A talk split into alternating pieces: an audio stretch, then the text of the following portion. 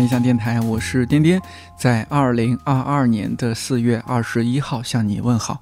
希望这档每周四更新的泛生活播客能够成为你晾晒心情、找到共鸣和听见生活更多可能的小阳台。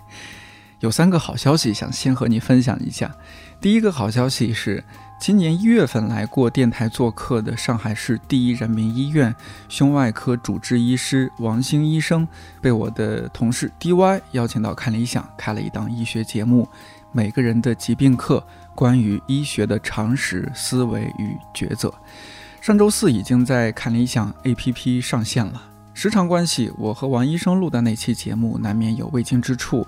而在这档医学节目里，王兴医生会从普通人的日常出发，比较系统的科普关于疾病的基础知识，分析寻医问诊、治疗等各个医疗环节可能碰到的问题，带领大家认识与看病治病相关的医疗系统的方方面面。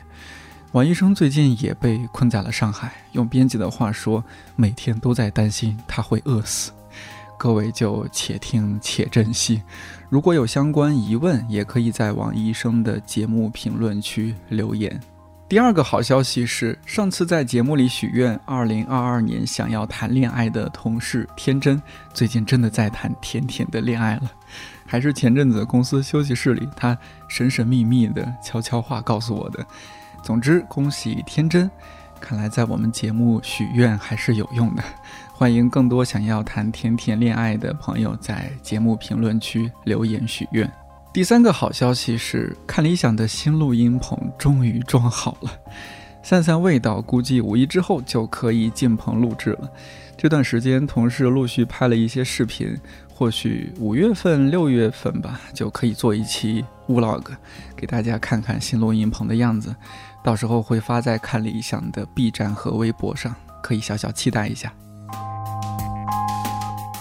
去年差不多这个时候，我邀请到了北京有机农夫市集的召集人天乐，请他聊了聊这些年做的事情，以及参与式保障体系和社区支持农业对我们的日常生活有哪些启发。我当时特别关注的一点是，因为疫情，一向被认为生活便利、物资丰富的城市暴露了它脆弱的一面。我们应该怎样未雨绸缪去应对这种脆弱？比如，试着去关心那些我们每天吃到肚子里的食物到底是怎么来的；比如，在一座大城市，如何通过食物去建立人与人的关系。节目七月份上线之后，有一些预料之中的争议。不过，结合最近，尤其是上海发生的事情，我建议各位不妨去听听或者重听那期节目，或许会有不一样的感受。那期节目的标题是从今天起。关心粮食和蔬菜。除了那天我们聊到的内容，北京有机农夫事迹还有很多吸引我的点，比如它的环保主张和环保实践细节。它有一个环保项目叫“绿主张”，绿色的绿。基本的内容大概有这样一些：农夫市集现场不提供一次性塑料袋，市集农友会尽量提供无包装的食物，请带上你的赶集三宝：购物袋、餐盒、水杯。举手之劳做环保，随手减速爱地球。绿主张的负责人塔拉姐毕业于清华大学美术学院，本来是时尚行业从业者，后来加入北京有机农夫市集，逐渐成为一名零废弃生活方式的践行者。最近她主要生活在乡村啊，种地啊，以及录一些视频教人怎么堆肥。我知道有些人会觉得环保这件事离我们普通人很近，但是呢，不知道如何做起。有些人一提到环保，就想到种种极端的生活方式。因为很认同举手之劳做环保的理念，其实去年我就和塔拉姐商量做一期环保主题的节目，但种种原因没有成型。今年天乐向我推荐了有机农夫市集的一位集友。在北京师范大学研究城市生态和可持续性的黄甘霖老师，大家聊了之后一拍即合，终于有了我们今天这期节目。甘霖老师，您是主要偏研究还是？对，呃，是这样，因为我本科在北大当时学的就是环境科学，所以其实就算是跟这个就是这个专业的哦，那正好你们俩是隔壁，今天也坐隔壁了，这是清华的。然后这个嗯。呃，在在环境科学里面，当时我们其实那个专业的设定是偏偏理工的，我们是纯理科专业，然后就老师还是本着数理化，然后主要是走呃环境化学，讲气候变化，然后嗯还有污染治理、水利、环境工程评估这种比较多。然后我出国的时候，在读博士的话，其实就更偏综合一点。我那个专业叫自然资源，它就就说实话，它什么都有，生态类的都都在那里面。然后在那个时候，其实我们当时学环境科学的时候，还就是不觉得它跟生活有那么强的联。那时候环保还没有那么热，我是九八级的，暴露一下年龄。当时你去说你是学 环保的，大家会不清楚这个跟环卫有什么差别。对对对说你是要哦去扫卫生，我就觉得不知道你会去干什么。呃，但是到后面就还慢慢的，大家对这个专业接受度就很高了。然后在在国外的时候，我就会发现，因为当时我去就是研究生的身份，我们是要给本科生上课的。嗯然后我就发现，那个同学院的本科生，他们其实就是很多人都是那种很激进的环环保主义者义者，他才会进到这儿。哦所以他们学生是非常强调，就是你一定要践行你所学的和讲授的，和我们去嗯实践，言大家是要一致的。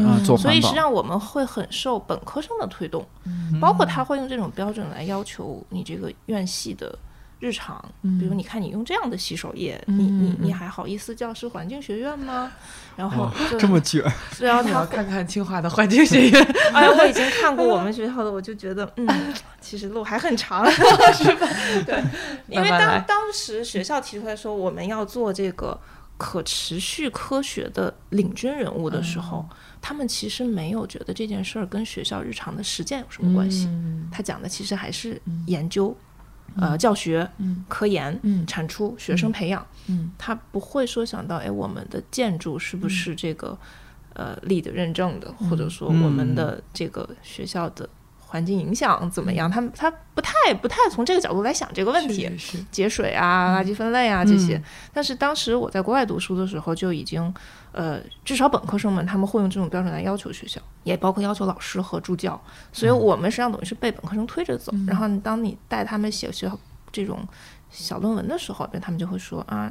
我当时在佛蒙特州，它就是离加拿大特别近，滑雪的一个圣地。他就说我们滑雪场的环境影响，你有没有考虑过？因为滑雪、滑雪其实是一个环境影响很大的产业，呃，然后包括你们要新建一个沃尔玛，那么它的经济和环境影响，它对不同阶层的人的影响，就本科生他们他们很很批判，他不是很建设性，但是他会从各个角度来质疑你的这种做法。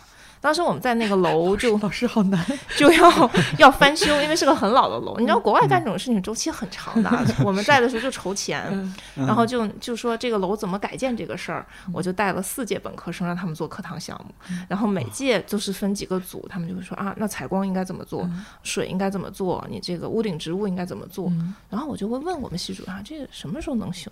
那谁知道，钱还没找到呢。但是等我毕业十年的时候，我回去那个楼修好了。哦，确实是这样的，就慢是慢了点儿，但是一定要非常慢，但是他都会把这些东西考虑全都在里，面，就是自然光，嗯。然后屋顶的花水园水，循环，然后水嗯循就是我们那个呃洗手水什么的，嗯就是从屋顶花园可以净化下来做中水。哦，好然后包括他要是能，但是其实也有很多问题，其实一样的，他也很官僚。就带我来参观的我那以前的那个老师就说说，因为他要做这个循环，嗯所以他的洗手液什么这些东西，哦你必须要有专用的。嗯你专用的洗手液不在学校的政采系统里，哦，学校政采不给你配，嗯然后你就要自己去配。你稍微一不注意，他那个进来。植物就死一批，你就要重新换，啊它整个那个生态系统它就全死了，对然后就要就要重新换。牵一发动全身。对对，它就很、嗯很麻烦。但是但是它慢慢的，你确实看到它当时我们每个小组他们提到的这些东西都或多或少吧都实现了，但是也非常非常贵。有一个很有钱的人，然后捐了一笔钱，把那个那个楼建成，但是大家都也挺开心，觉得是一个标志性的这么一个建筑。起码是贯彻贯彻了自己的环保的一些主张和理念。也许它没有那么完美，但这是一个很重要的实践。对，我就想等嗯那些当时做过设计的那些孩子们，他们已经也都毕业了，但他们如果有一天回来看到，他可能也能在这里想到，哎，当时我的那个组，对我就提的这个，你们要把自然嗯光这么这么引进来。还是很有成就感的一件事情。对对这个事儿对您是不是嗯这个影响还挺大的？觉得哦，环保可以这么搞，或者说，对 这个事情的影响其实已经很靠后了，因为等于就嗯十年以后它才、嗯才这个成型。但是当时确实在国外的经历触动比较大，就是其实我觉得啊，在国内大家其实往往包括咱们聊天，有什么事情我们觉得不合适了、不合理了，我们很直接的会觉得你这个管理者你应该这样做、那样做、这样做。嗯我们会以一种要给政府提建议的姿态，不管这个建议能不能提得出去啊，嗯会来这么说。但是其实反而在国外，我们觉得他多民主，好像政府多小，居民多参与，他们其实往往不会这么想，他们就是会想，哎，这个事情我觉得不合适，那我能做什做么？然后他就会。其实很小，他能做的嗯事情很小，可能我能给议员写封信，嗯或者我能给校长写封信，或者说我不喜欢沃尔玛，我就不去，嗯然后我也不让我的朋友去，嗯嗯，他就是通过这种方式来表达一个姿态。嗯我其实不觉得就是这种姿态能解决所有的问题，但是我觉得这种做法它也有很大的这种好处。一方面，它其实把态度就转化成了行为嘛，然后它总是是在一定程度上还是会带来很大的改变。嗯所以在当时，我觉得在国外这个印象最深的这种差别就在这儿，比如他。不同意建滑雪场的同学，他就不去滑雪。我我反对这个，当时还有我记得本科生的一大股这个浪潮，就是反对迪士尼，嗯，因为也是迪士尼觉得它的能耗特别大。对对对，我觉得一定程度上他们是偏激的，所以你人活着就有影响，对吧？那你肯定是要把你的收获和你带来的这个影响的付出做个权衡。是。你觉得它不重要，但你不能说它对所有人来说都不重要，嗯。你就把这个东西从世界上一把就抹去了。对。那我觉得这个东西就是你你，但是他们也不会说去抹去，他们也不会说、嗯。啊，你总统就应该把迪士尼关掉。他只是说啊那我不去，对，如果我爸妈要带我去那儿度假，我反对，嗯。我提一个其他的我觉得嗯。友好的地方。嗯，那我觉得这个行为可以接受啊，你是你不去，你只是影响自己而已，不要影响周围人。对对，嗯，就是塔拉去年我们见面的时候也和我说到说，哎，你别看我这个样子啊，这个你你该怎么生活，你该怎么生活怎怎么生活，对，我就觉得不要有压力，对不要有压力，就不管是 一一直和我强调，对，不管是对自己，然后对身边的人，嗯就是你不要太太太过于，因为每个人嗯都有嗯每个人自己的选择。就刚才黄老师提到一点，我觉得特别好，就是你能做什么。是，对，嗯，就是呃，之前也有朋友问，就是说，哎，为什么环保就这么难？这个事情其实很很多时候，就刚才黄老师也讲，就从学术界就也会有这样的，就好像觉得这个事情跟我们个人有什么关系？没有什么嗯关系，好像它对我们的影响很，对我们生活本身的影响很小。所以其实很多时候是因为我们没有看到它和自己的关联，所以就会觉得它不重要。嗯对，但是恰恰正是我们每个人生活里面，我们自己的选择，我们做的这些事情，其实是导致了很多，就是包括企业也好，或者是包括一些生产消费方式也好，发生了改变。那这些改变去造成了一些环境的影响和压力。嗯，那其实这些跟我们自己的个人生活的选择是特别的密不可分的。嗯、对，这个我们今天靠后靠后边的部分，我们聊一聊，就是为什么大家没有那么明确的做环保的意愿或者怎么样？嗯是因为我不知道这件事儿它到底对推动变世界变得美好有没有作用，我看不到那么直接的效果。是是是，然后呃，我我想问一下，就是甘霖老师，你刚刚说那种情况，但是国外也不是说普遍的大家都是环保意识那么高，对不对？对，像我刚才嗯说那个群体，应该就是非常、怎么说，环保人是非常集中的一个群体。嗯它也有很多，就是其实，在国外，即便是垃圾分类这件事情，嗯也是非常难的。哦，而且它还不像咱们成熟了呢。它很成熟，但是它很难。哦就是我们专门有请，就是当时我们大学，我们大学专门有一个办公室是负责垃圾分类的。然后里面还有好几个人，然后专门是要给人去宣讲，就是怎么分，为什么要分，然后大家怎么样这来做。嗯当时那个来给我们讲的，我一直记得那个老师，他说他最抓狂的是什么？他出差了，她老公和孩子没有一个人会分，就是我们家垃圾分类只有我一个人会，我走了就就只能等着，家里就臭我们家也 是，对，扔什么东西都要过来申申请一下，对解释一下。然后我这前两年咱们开始分类，我就突然发现我们家其实也是这样的。我老公还跟我是一个专业的，他也不会分，而且我们的分类其实比他们还要简单。嗯然后我就觉得，其实这个东西都是真的都是一样的。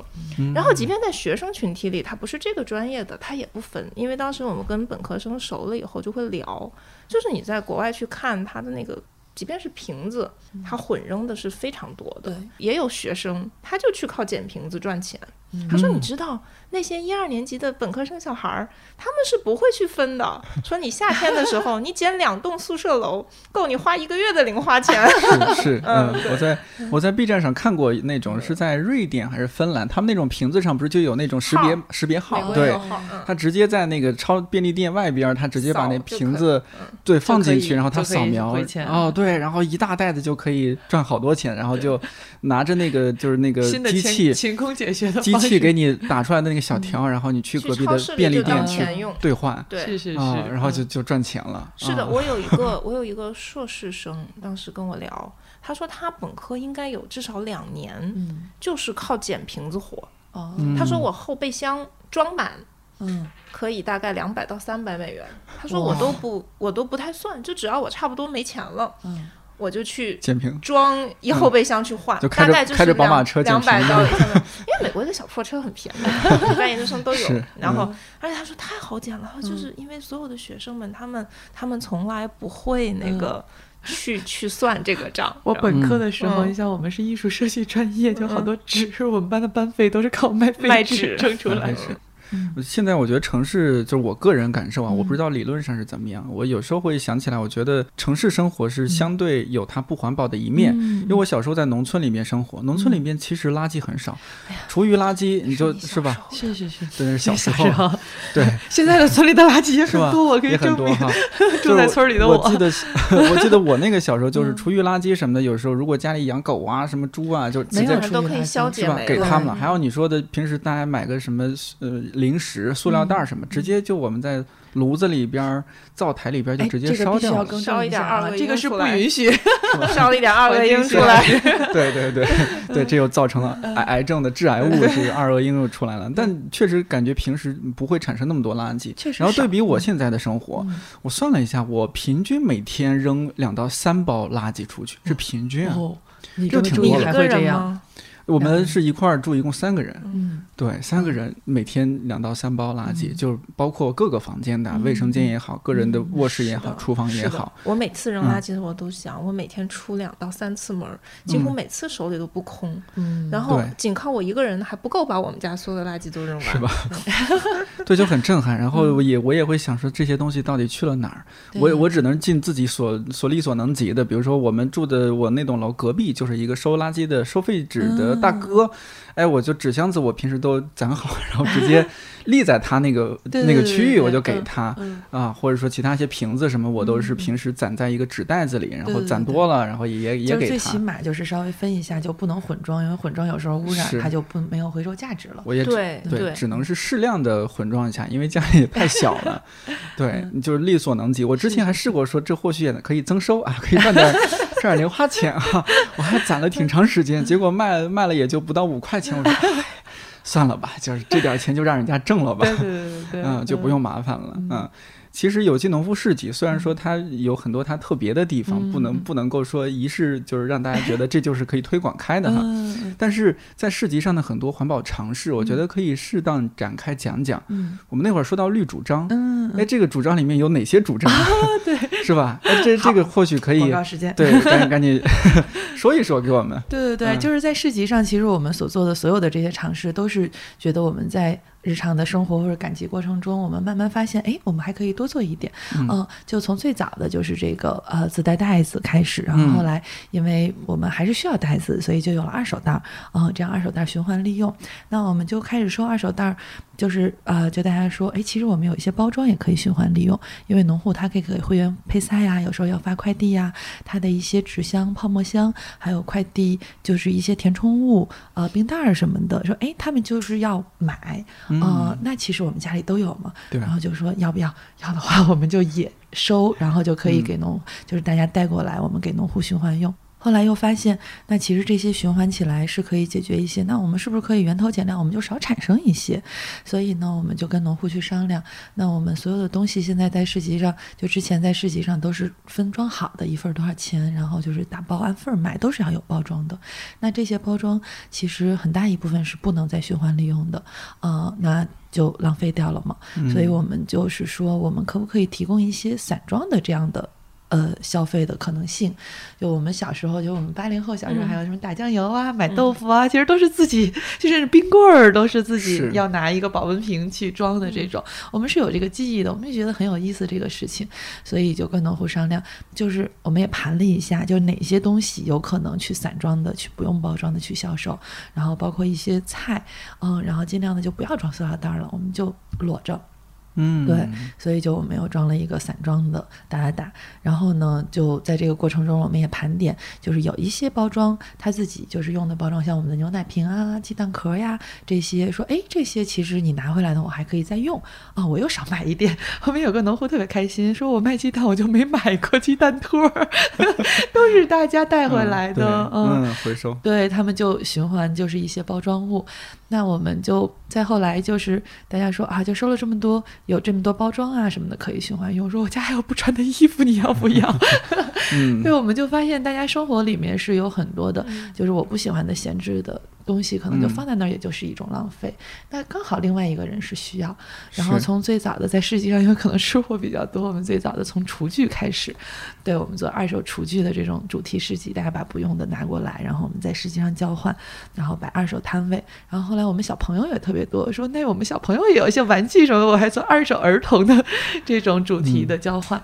那我们后来又想，哎呀，我们就是能循环的循环，能再利用的再利用，但是还是会产生很多的垃圾。那这些垃圾，我们应该。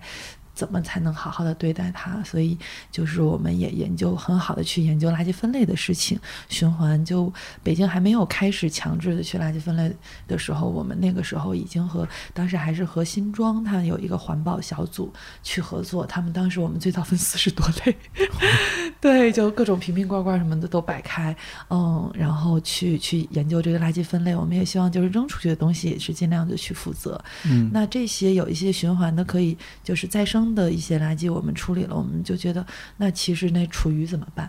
然后我们又鼓励大家去做厨余堆肥，嗯嗯，因为在实际上厨余实际上是一个挺 挺挺多的一个垃圾的分类。对，在农场来说，农场其实它那个厨余可以直接循环。那我们有一些包括现在社区店里面的厨余都是。就是我们收集好了以后，用堆堆肥桶收集好，然后会给到农场，他们拿到农场去堆肥，就这样让厨余垃圾去循环起来。我们因为统计过就是这个袋子的事情，然后我们就算了一下，因为现在我们每每周大概是两到三场市集，然后还有两家社区店。那我们就是刚做这个项目的时候，我们稍微的简单统计了一下，就就这一个事情，我们一年至少减少十万个塑料袋，一次性塑料袋。嗯，对。然后这个还没有算，因为。就是我们在做了这个事情，给大家的一个影响，就因为我们有我们的基友跟我们反馈说，哎，以前我其实是就很习惯的用袋子嘛，没有注意到这个事儿。自从世纪跟我们说到了这个袋子少用袋子，我才意识到，哦，原来我不经意间就是浪费了那么多的袋子。嗯，那我现在我去其他的地方买东西，我都会自己带袋子，所以大家会觉得这个是一件很好，甚至有一点。小骄傲对的事情，对对对，我觉得这个是一个很好的事儿。所以如果算上这些引申，我相信我们每年就是就这一件小的事情，大家慢慢的越来越多的参与，那我们其实去减少的这种一次性的。浪费的包装就会少很多。我看到你之前发给我那个链接里边有一个讨论，就是说用帆布袋和用塑料袋哪个更低碳，还是哪个更环保？那个里面讨论其实让我还印象挺深刻。他说到，其实塑料袋是更环保的一种对方式。其实，其实我们就是哎呀，因为就是好也好多好多，就是在做这个事情的时候，真的是也遇到好多大家说啊，你就是一个袋子，能管什么用？对，或者说对纸袋更不更更不环保。然后你那个帆布袋，其实我觉得问题不是材质，其实塑料本身是没有问题的，但是问题是我们使用它的方式，问题是一次性，是这种消耗，嗯，对频率啊什么的。对对对对对，我们其实能把它反复的去利用的话，那它其实从生产出来，然后到最终，呃，实在不行，不管是就是作为垃圾任何一个方式去处理掉，那它其实在这个过程里面，它的价值是能够得到充分发挥，那就没有问题。对对，但是我们现在更多的是我们生产出来的不仅仅是塑料袋，很多很多的东西，包括现在的一些小家电。我们现在群最热闹的就是闲置交换群了，对，大家就买了各种好多小家电是吧对，就是买了以后。那个就不用了嘛，然后就闲置了，或者说有时候坏了又不会修，然后就扔掉了，因为你现在维修的成本也非常高。对对，因为你能买太便宜了，对，是所以大家就是这种就很轻易的买，非常放松的扔，结果就导致我们的这个垃圾特别的多。东西都不是问题，问题是我们对待它的不能方式物。尽其用，就是对对对对，我们嗯对待它的方式，就是这个，就是包括塑料袋也好，帆布袋也好，帆布袋它再好，你用一次就扔掉，那也不行。对、嗯对。就也是问题。我在嗯家里是有一个常规用的，嗯我忘了上次是不是和天乐聊过，就嗯有一个常规用的比较大的一个帆布袋，啊它本身也是环保材质，是一个嗯也是做相关事情的朋友送我的，嗯我特别喜欢它，因为我买一些比如说大葱啊。芹菜，它能装。哎呀，真是生活化的点普。通的这个帆布袋它装不了，老往出漏。往出倾斜。刚才说到这个，我想起来，因为我们原来上学的时候，就是等于算一个研究的分支，叫生命周期评价。就是当你讲这个东西哪个更环保的时候，嗯就是它叫从摇篮到坟墓，嗯就是你要从它生产开始，嗯一直追踪它最后最后回到垃圾的这全过程的、呃环境影响。嗯那就做一个全周期的生命评价，嗯包括比如说最早的时候是争论，还是在美国的那个语境下，是到底是用一次性的尿片就纸尿布环保，嗯。还是用布的环保？的？对，嗯。最后的结论是要看你生活在哪个州，嗯就是在你那个地方，你的水有多大的环境，因为你洗是要、要成本。的，对啊，就是嗯这个东西的成本它是因地而异的。是。如果你在干旱州，那你这个水其实成本很高对，那你反而用纸尿布其实要更环保一点。嗯。那如果你在一个水资源很丰沛的州，那可能你用布尿布，然后你正常的去洗它，嗯。然后就是比较环保一点。是。然后像这个就是这个袋子也是，因为就是环保袋一时间它成了一个嗯。时尚嘛，对，所以有一段时间就是不管我买什么，都会他都会，送我一个环保袋儿，很多时候而且还是那种无纺布的那种，还有有的时候它还特别 小，然后就是你拿它不知道能干点什么好，是是是，嗯，就是大概算下来，我记得平均说的话，一个环保袋儿大概要使二百次。嗯。可能才能抵消它生产出来的这个环境影响。嗯大概一个塑料袋，你只要使两次，你就打平了。哦。就塑料袋使两次，对我们来说一点儿也不难，除非它是质量特别差的塑料袋，对吧？但是环保次环保袋，说实话，你使两百次，嗯你中间至少还得洗它三三五十次。嗯就这个东西其实是很难，而且一般使不到那么长，可能就丢了。是嗯然后我再看我们家有二十多个环保袋，我说这个 感觉够够使一辈子的 那种。是，对哎呀，那在这儿我得赶紧说一下，就我们这个行业，尤其是出版传媒行业，特别喜欢做送帆布袋，对，一做什么周边就是帆布袋，有一段时间嗯大家都是做这个，是吧其实公益行业里面也是，嗯大家就是要送大家一个礼物，送一个就是尤其在社区做活动送一个环保袋，我嗯每次都看得很挠头。然后尤其是有时候设计的又不合理，就是像你说的嗯太小了，或者是说那个图案特别丑，然后你都嗯没有欲望把它拿出去对。其实嗯这种不好的设计本身也是一种浪费，作为一个设计师，对，对，很 diss 这一件事情。对，所以我觉得市集那个二手袋回收就特别好，嗯我就把很多我家里的环保袋儿，然后就它就可以转起来嘛。对是我们这个嗯特别逗，我们就觉得，因为有时候我们就是呃，有些时候店里面就他们闪送啊或者什么的，就是他那个袋子上面会写名字，嗯。然后有时候你会看到那个袋子是轮了好几轮，轮上面了好几个来了。名字，对，就特别可爱。然后我们嗯。就觉得，哎，我们的老街友其实很多时候就是通过这种方式，大家也是在交流，一个袋子就好多人都在用，嗯。嗯，就这个也是一种资源共享。哎，刚刚说的就是你们在工作领域，你看做环保或者说研究环保方向，对自己实在的实在的生活有哪些具体的影响？可能已经不自觉养养成习惯了。我我觉得我刚刚讲了好多，我我都挺习惯的。比如说，呃在公司我放了一双筷子，一个勺子，嗯，吃饭什么方便一些啊。特别好了，对，特别好，刚才那。个塔拉说那个心理压力，我是经历过传承的，而且就是由于绿主张回收这个箱子，哦，你看你们影响多少人就？是他回收这个箱子，我一开始，因为我其实收快递很多，嗯尤其是生鲜，就是我我几乎是从来。基本上不去，除了市集以外，我不去嗯。线下买东西的，啊不管是就衣食哦住行嘛，就嗯我的日常里没有窄是吧？就没有，我没有那个时间配额，就还是真出去购物。嗯。我基本上都是在网上解决所有的一切，所以我的网络常温和那个低温箱都很多。嗯，然后当时市集收的时候有一段，我不知道你还记不记得，嗯。在那个还在三元桥的时候，嗯我当时要从市集拿一个板车，嗯。然后到我的后备箱。把所有的箱子要摞这么高，然后我儿子就我们家老二是要坐在上面帮我摁着的，然后保持一个平衡，我连他带箱子一起推过来，因为我就会觉得，你想我一次我就得拉，因为我其实也不太常去，嗯，然后我去一次我就要把家里所有的箱子都清空，嗯。然后慢慢的就是一个家里也不大，嗯然后你收这些箱子特别你要把它方弄好，尤其是低温箱，低温箱你又没有办法拆法折叠解，而且低温箱其实我也不知道他们的出厂，他们能不能有一个。就像咱们出版业十六开、三十二开的 一个套娃式的标准，我能把它大中小套起来也好呀。他谁都套不上谁，然后那个特别痛对，特别痛苦。然后还要还要把每个低温箱里都装满了那个保温袋儿。后来时间长了以后，我觉得就这件事本身就给我造成了巨大的。就是精神压力和心理压力，因为你要不断的清，是，然后我还要安排我这周，哎，家里放不下了，我是不是得去赶一次集？然后你你就得开车，然后我还算，我还我当时有时候会去想，就我回收这些箱子值不值得油钱？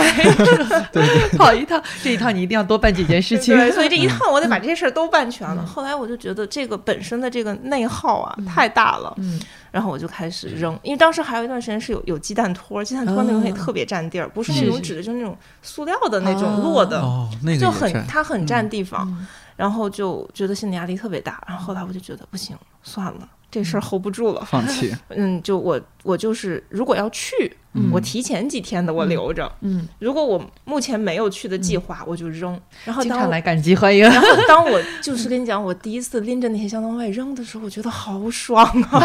就我觉得我好像摘掉了一个特别大的一个压力，我现在可以随便扔箱子了。我特别懂你的感受，然后后来扔东西特别对，舒服我就。发现，其实我们那个小区是有非常频繁的来清这种所谓高回收价值垃圾的人，嗯就一天可能有五六七八波人嗯会不断的清。就我们到什么程度，就是我们那个可回收箱子你都不用打开，它永远是空的。所以高价值回收物嗯就是现在的嗯就是回收率是非常高的，在国内。对对对对。然后，所以后来我因为我也教一门课，里面其实也有就一部分这种内容，就叫环境与健康。后面嗯我会尽量的会引申一些让学生们觉得他们可以做的事情。然后他们也问我，这垃圾回收我们能做什么？我说，我觉得我们能做的最不麻烦，然后又很有用的，就是你把那些方便别人回收的东西，因为他们会说学校里没有地方可以送啊。我说，其实真的不用你送，你观察有很多人捡，你就把它做成最方便他们捡的样子。没错，嗯你不要在那儿，嗯对你不要把那个纸盒，就像你说的污染掉，嗯不要把它蹭上油渍啊，这种水啊，你就哪你哪怕你懒得拆，嗯你就把它套起来，干干净净的搁在那儿，对，它就很方。你不要去把它跟那种其他垃圾混在一起。我说，我说嗯对他们俩这就已经足够方便了。嗯你可能你再把它塞满塑料瓶子，就是这嗯对我们来说其实也不麻烦也是，举手之劳。对他们来说这就是一个很大的方便也。是做环保。对对，嗯原来我最早回国住的那个宿舍，就是还有留学生一起，然后我们那有一个特别年纪特别大的老奶奶，就捡瓶子和纸嗯，纸板。我有一次看到一个黑人留学生，我都不知道他从哪儿找的那么大的一个塑料袋儿，就拎了一个。感觉就比一个登机箱还大的塑料袋，里面全是瓶子。我觉得他肯定也是一个特别宅的那个嗯。学生，就是一个夏一个夏天喝的饮料瓶，然后又很轻嘛，然后拎着给那老奶奶送过去，然后老奶奶特别开心，就把那个嗯那个拖着，他都提不用提起来就拖着就拖回去了。嗯。就是其实就是一些这样的事情，你嗯简单的收一收。像我原来遇到过一个出租车司机，他就跟我说，他说我们就买水或者我喜欢喝绿茶，我就买一箱。嗯。他说我我是抠着喝，嗯，就是我喝完一瓶我就插回去，我再抠一瓶新的，所以我喝完了这二十四个就是一整箱的空瓶，对，它也是整的，还有我整整齐的拎出去给人家，嗯，还有这个就大家都方便嘛，对，嗯。而且就是城市应该有些缝隙感，这种缝隙感就是给所谓的这些从事相对低价值的这些人提供一些价值，给他们一些方便。所以你就不要去卖卖 废品了。对我就是，哎，我要我我把那次当做一种就是生活体验，生活生活体验，因为每天就下班回去或者上班的时候都路过，还特别大的一个货车。当时上次我住的那个小区特别大，然后有一个特别大的货车长期停在那儿，看起来是夫妻。妻俩就长期固定在那儿收，哎，我就特别想体验一次，感受一下自己劳动的快乐。对，其实还好，我觉得无论是卖废品也好，我原来经常带着我们家小老大去体验，因为也是在我妈小区对面，就一常年停个货车，他可能提到十岁。他就会觉得这个钱有点不划算。对，但这个 行为对他肯定一生是有影响的，这种观念就植入在他脑子里边了。是是是。嗯，塔拉的，你如果说对你自己日常生活有些影响的话。你仔细想想，对我 可能你已经太自然了。对，就真的是好自然，因为就好像嗯，咱们从衣食住行，是不是你衣服都尽量不买啊？对，我还是尽量穿二手衣服。对我今天衣服、围巾、鞋全都是二手的。对，这个我其实很想问，其实时装业，我觉得天然的不能说它天然的不环保，但它。其实有很大的属性是要刺激新消费的，对。时装还有快销，其实对，其实就包括我们现在说的小家电啊什么的，对，它现在都是快销的手机啊，然后都慢慢它其实不知道会不会设计的越来越不耐用，对。对，其实就是为了让你。多刺激你的多消费，对，然后就是服装有一个叫纪录片叫《真实的成本》，那个非常推荐大家去看一下。对，其实就揭露在课上每年都会给学生放，我会卡在双十一之前那节课。对，其实大家看到就是一个物品整个生产过程中多少人为它去付出，然后环境是承担了多什么样的一个成本。那你其实就是会想一想，也许我们现在没有办法做到，就是说，哎，不买衣服或者是怎么样。嗯，但是我们这有一个因。像在这里就我觉得就很 OK，那可能在遇到其他的事情，慢慢的我们这个观点就会转变。当我们转变到一个就是说我真的是不愿意去有太多的这种泡泡沫箱，就是我宁愿去下面去多走几步，然后去超市场去买生鲜。也不去网购，我觉得这种对我来说更快乐。那我们就换一种方式。那如果现在我没有到那个转变到那个程度，我需要我还是需要消费，那那我们就就去消费。对，但是我觉得这些东西的话，它需要在我们脑子里有一个印象。那你的观念的转变，慢慢的你的习惯的养成，它是需要一个过程的，就是不用给自己有太多的压力。反正对我来说，对对，需要一些机缘。对我来说的话，我觉得就是现在挺正常的。刚才又开玩笑说家里的老。老公，我老公也是，他之前就会觉得，啊，你做这些事情太小了，对，就是你这个改变世界太难了，说你这个没有意义。但是我会觉得，就是对于我来说，它是有意义的。那可能对于我少用的这个袋子，我少消耗的这个东西呢，它是有意义的。我觉得蛮开心的是，我老公以前他，因为他工作，我们喝咖啡呀，或者是随手买瓶装水啊，就特别自然的一件事情。那我就是强迫他要带午饭，他刚开始还觉得就很尴尬，你知道吗？别人都是叫外卖，他把拿一饭盒出来啊。但是现在他又觉得哇，自己带的便当，然后觉得好得意又好吃啊。是你给他做的吗？还是他自己做？给他做，他现在也会自己做。对，就慢慢的转变。但他现在基本上他很得意的会就朋友聚餐，因为他就是不叫外卖以后，他瘦了特别多。对，这个实际上是相辅相成的。是。他就瘦了很多，因为他就会觉得外面的油什么的，油水很重，油盐非常重。然后呢，他就会就是有时候我不给他做，你一旦习惯了以后，你就没有办法回去了，回不去了。对，那他现在就会很显摆，你知道吗？就会跟朋友说：“哦，我自己带饭，然后我我我自要不然我就自己做。我现在你看我就怎么瘦下来的，给大家分享菜谱，卷起来了。对对对对对，就卷起来了。然后他我我会给他就是买好看的那个杯子，然后他就会特别高兴的拿这个杯子去打咖啡，然后。还拍照片跟我 求表扬，你知道吗？然后我觉得就很可爱，多么简单的动物，我很可爱。对，我觉得慢慢的，就是我身边的人也会，哎，就会被我卷卷到这里面来，就做这个事情，对，会跟我显摆一下。日常里面，我觉得就真的省钱了。你看我以前。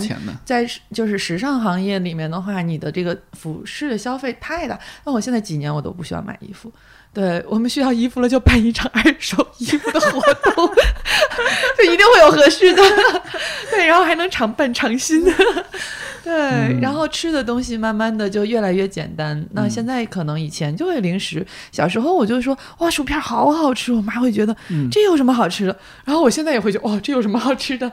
然后看后面的添加剂，有时候嗯就没有那个欲望去去吃那些包装食品了。你会觉得自己，哎呀，新鲜的蔬菜多好啊！没错，对，嗯。然后慢慢的就是这些东西会让你觉得愉悦，而不是说勉强。嗯，我最近刚好在接触一个新的研究的课题，哦，赶紧给我们普及一下最是新刚才他说这个外卖的时候，我想到，嗯。就是我不知道你们有没有，就是那个呃天可做小家电，他们推了一个那个十万的料理机，也是第等会儿十万是价格吗？不是名字。哦，名字走了，名字就是食品的食，嗯然后哦然后哦。类似于以前特别火的那个德国那个炒菜机，但实际上它是中餐化的，哦。就是等于是一个电磁炉，一个锅上面自动的盖，它有电脑程序，然后你把哦。食材按照它要求放进去，你按电脑程序说我要炒一个，比如西兰花虾仁儿，嗯然后他就哗哗哗给你炒出来。哦国外有一个什么东西也特火，对，就是国，那是德国的，对对对对，但它其实不太适合中餐的需求。是我们是凭感觉放调料的，对，而且它有一个，哎，对，然后一最早的那个十万是要停下来开盖儿加盐，嗯然后它现在新的那一代它是有一个调料罐儿，然嗯后油盐酱醋什么全在里面，所以它都全部都按照它的程序来做。当时它吸引我的那个点啊，是它有一个它的市场定位，就是给自己不会做饭，可能又不想吃外卖那么大油的年轻人。它包括它还有一个竞菜系统，就是我就想今天吃这个菜，你等于就去他采购他那个包，然后直接放进来。它。的周边，其实就是你仿佛自己做了饭，仿佛自己又没做饭，但是你吃到的这个东西，它它是没有那么重油盐的。啊，当时我看到这个时候，我就会想，哎，我其实想算一下它碳排放，嗯，因为它毕竟省了，比如油烟机这个嗯。设备，嗯，然后对做饭的人也有这个健康的这种改善。然后它净菜系统的话，它就省了厨余垃圾、嗯。回收、嗯。洗菜，嗯。包括食材买多的浪费。嗯然后这个呃，包括刷锅的这嗯个水，然后整个的话，外卖它如果跟外卖比的话，它少了包装。嗯，然后我在想，我说，哎，这个东西，我就在想做一个生命周期评价，比如你可以评价情景一，你是点外卖；嗯情景二，你是去下餐馆；情景三，你可能是自己买一个这个东西来做。嗯我当时觉得它这个东西，它市场上的细分不说，它可能真的会对个人生活方式的嗯健康的这个改变和碳排放的减少，哎，可能会是有一点有一点贡献的。哎，我觉得这个特别可爱，我就特别期待你就是能够去算一下这对，个。我当时想去嗯算一下这个，所以我后来再联系他们，我说能不能给我一点你们的实验室数据，嗯因为要算一下它的就是耗电啊什么这样的东西对，我觉得也也挺有意思的。然后包括刚才我们说的，我觉得它其实不是。就是我，我现在不觉得它是减少一点负罪感，嗯。就是我觉得它是一个一个选择一个选择里面的嗯权衡中的一个加分。嗯。就比如说我原来是订奶，嗯。就是周期配送，那每一次每周他送的时候都会有一个保温箱嗯和冰袋儿，他偶尔可能会放飞自我，就拿个塑料袋儿给我拎来了，然后那快递员就会说你在不在家，在不在家，赶紧进冰箱，我今天没有保温箱，然后就那种，多数时候都是一个保温箱。然后后来我这段时间开始跑步，跑步的时候我就会发现，因为我晨跑嘛，就老有大爷大妈在那买奶，嗯我就发现啊，其实我路上是有一个奶站的，嗯我就跑进去看了一眼，哎呀，可能比我在网上买还便宜一点儿，还新鲜呢，对，然后我就、那我就想，哎，这这个周期结束了，我以后我就会去奶站。直接去嗯把它买回来，我就没有这个。但是我比如说我在选我是从网上买还是从奶站买的时候，我不会就说因为有保温箱，我就把它一票否决掉，我就不在网上买。但是这个事儿，比如如果他们价钱一样，方便程度差不多，我可能会觉得，哎，没有保温箱它本身是个加分儿。嗯就是因为我想，可能我们生活里面确实是有好多权衡的，你不太可能是就是坦率的讲，有好多的环保行为，它确实是要花时间、的花精力是的，是，就是这个东西，如果说能承受的时候，那我们就做；那有的时候可能你就是承受不了了，就是也别把自己逼到绝路上，仿佛我做了一下这个，我就背叛了什么信仰一样。就 它其实都嗯只是一个一个选择，然后中间它会有一个小的加分。是。做一下你也改变不了世界，你偶尔不做一下也没关系。我在网上看过一些什么环保小妙招啊什么的，嗯。说是妙招啊，但是你看它那个操作过程其实挺复杂、挺麻烦的，它不是一个举手之劳的事情。对有一些嗯我觉得比较适合，就是退休的妈妈们，可能嗯。哎哦搞一下，对。他对他打发一点时间那个。是，嗯。因为我们在说环保为什么这么难，其实也有一点，它是一个拿我爱人的话，就是反人类进程的这么一个事情。对 因为其实人本身我们本性，它其实是追求这种安逸的这种，嗯最好懒能少。对，不要说那么直接嘛。就是我们就希望哎能够少去消耗一些自身的能量，然后嗯能够哎快速的去去获得一些对嗯能量。是，对，那所以其实我们现在所有的现在的这一些，不管是这种家电啊，或者是这现在生产的这些东西吧，就这些产品，其实都是在满足我们的这种想少付出的这种本身的其实一个愿望也有一部嗯。分这种想少付出愿望是被激发出来，对或者是被诱导出来会的。会会，因为就是发现，哎，还能这么省事儿，哎，还能这么省事儿，对，所以就是其实我们现在整个的环境问题，也是我们在在追求这种方便的过程中，然后它它所造成的。但是可能因为我们，我就我就说，其实就是尤其是我们国内，为什么在国外它有很多就是大家极就是就相对极端一点，或者大家有更多的一些运动，就是因为他们实际上是经历了工业革命之后更长的一个时间，所以在这个过程中，他们其实有时间，或者是有一些人就会有一些反思，会行动。那对于我们来说的话，其实这个时间非常的短，我们在嗯快速的发展，然后我们的这个进化速度非常的快。我们才温饱了也没有多少年，现在你就开始说要少吃肉了，对对对对。所以就特别快嘛。那所以嗯我们就是这种消耗，就是我们还没有意识到它其实已经对环境造成了很大的负担。所以我们这个时候去意识到它的时候，再往回改，其实真的很难，因为我们就刚方便了没几年。嗯，对，对，所以你现在要让退回去，但是你说环保是不是一个倒退？那其实很多时候，就我们在有时候在对外活动的时候，也会碰到就是另外一方就是正方反方，就大家说一个是说你做这些小事情没有意义，没有意义；另外一个是说，包括其实有的农业也面临着这样的质疑，就是说。我的农药化肥就是进步，那其实你现在就是说你要传就是借鉴传统农耕啊，你这个是一种技术的倒退。但是其实在我来看的话，其实什么叫进步，什么倒退？人类是往前在发展，到底什么样的一个就是标准，它是最适合人类、最适合这个环境的？其实我们现在谁也不敢说，就它这个东西到底是好还是不好。你想，敌敌畏刚发明出来的时候，嗯，它也是作为一个很高科技的这样的一个对对产品，嗯但是后来发现。对，嗯它也是有问题的，就是包括塑料，它也是人类最伟大的发明之一。但是后来我们在使用过程中也会发现一些问题，嗯所以说到底什么是对的，什么是短的，我觉得什么是错的，我觉得在短期内我们没有办法一个判断，我们所有的事情都是在一个探索的过程中。嗯那这个探索，我觉得最重要的就是要多样性。就大家从不同的嗯维度去尝试，嗯那可能我们觉得这种方式更好，那我们就去去多做一些实践。那我觉得就是只有有多样性的这样的，我们嗯，就是才会有更多的一些选择。嗯在它到底是对还是错，其实是时间会给出它最终的一个答案。嗯。对我觉得大家就是要看到这些，嗯。然后去做出不同的尝试。嗯。你刚刚说到这个多样性，包括嗯。甘霖老师那会儿说到，就是你多一种选择，嗯。我觉得这个是特别重要的，是。让我想起来上次，呃，和天乐就聊天说，嗯。为什么就市集上其实卖的好多一些水果啊什么，嗯。它不是那么周正的，好看，对。对呃，嗯。黄瓜不是那么直的，嗯苹果和西红柿可能也是有一点什么那种斑点啊、或者什么的，嗯。呃但它是健康的。对对对，呃，是你可以选择它，你能够这个苹果有苹果味儿，黄瓜有黄瓜味儿的，是是是，呃，嗯。但是这个这个是有叫什么叫消费决定生产方式嘛？是因为消费者喜欢这些光彩亮丽的苹果，所以就很多长得不漂亮就被淘汰了，对。观，感歧视这个是，是，然后也造成了生产端的很多的浪费和不环保的一些情况。所以我们就一嗯直在说，就关于你要买什么样的东西，我们就说每个消费者其实在每一次消费的时候都是在拿着现金去投票。